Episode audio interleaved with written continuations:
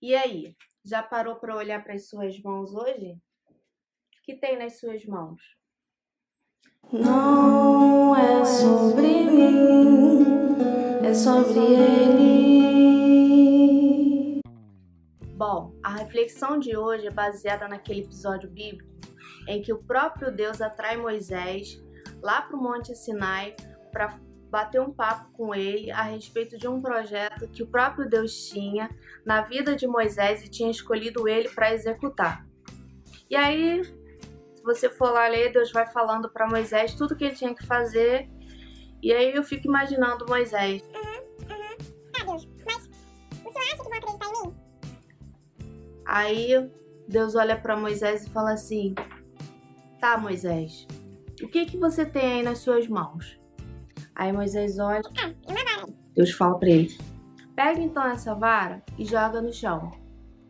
Aí Moisés joga, ela vira uma cobra. Aí Deus fala: Agora pega a vara de novo, pega a cobra, quer dizer, e aí ela se torna uma vara. E aí o papo continua e Moisés lá, né, nas suas indagações, pensando: Tá, Deus, não vão acreditar em mim. Se não acreditarem em mim, o senhor quer que eu vá lá pro Egito. É uma nação onde está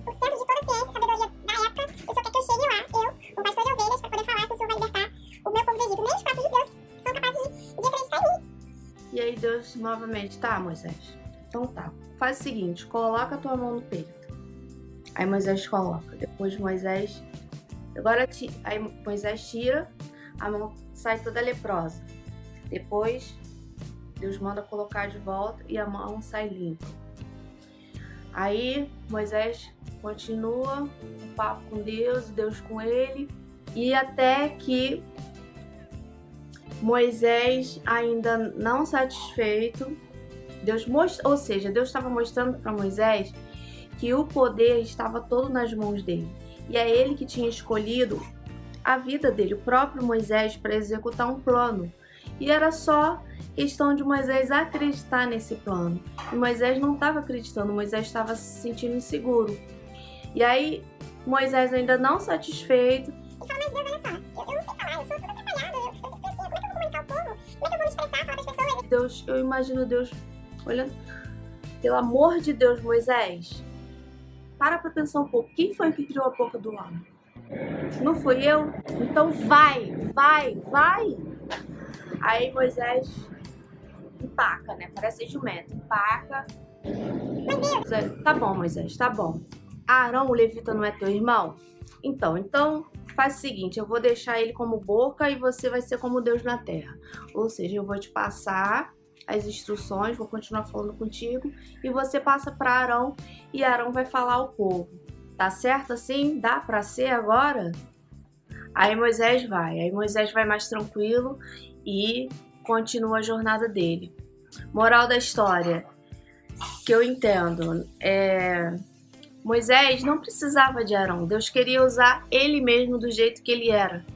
Independente se ele falava bem ou não, se, se a boca dele, se ele era atrapalhado para falar, se ele tinha uma boa oratória, se ele tinha estudado isso ou aquilo, não interessava os títulos de Moisés, nada para Deus, interessava que ele acreditasse no poder do próprio Deus e no projeto que ele tinha para ele.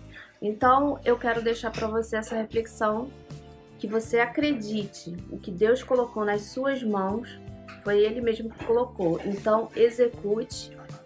Não fique questionando, não fique dando desculpas.